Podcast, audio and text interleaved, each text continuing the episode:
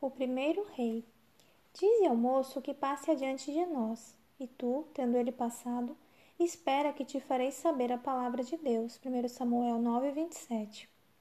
O profeta Samuel fez este pedido a um jovem nas proximidades da porta de Ramá. O jovem, filho de um importante chefe em Israel, estava destinado a ser o primeiro rei de Israel. O encontro entre Samuel e Saul foi resultado da direta guia de Deus. Embora Saul fosse filho de um homem rico, ele seguiu o costume de cuidar dos animais do pai. Um dia em que estava vigiando os jumentos na montanha, os animais se extraviaram. Juntamente com um servo de confiança, o jovem saiu à procura dos animais perdidos. Este foi plano de Deus, e o profeta estava esperando por eles à porta. Samuel logo lhes assegurou que poderia dizer-lhes onde encontrariam os animais extraviados. Disse então a Saul que ele era a pessoa que a nação procurava.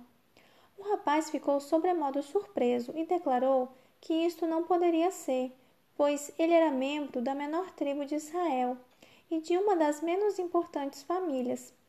Todavia, a despeito de suas palavras de autodepreciação, foi-lhe dado lugar de honra num banquete com cerca de trinta oficiais dirigentes da cidade.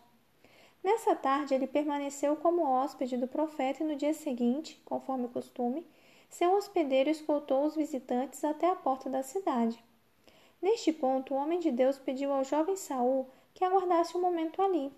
E então, naquela estrada poenta, o jovem que tinha saído à procura das jumentas de seu pai foi ungido rei. 1 Samuel 10, 1.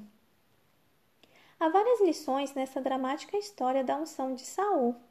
No extravio das jumentas vemos acontecimentos naturais, mas por trás estava a mão de Deus tirando Saul da obscuridade para ser rei.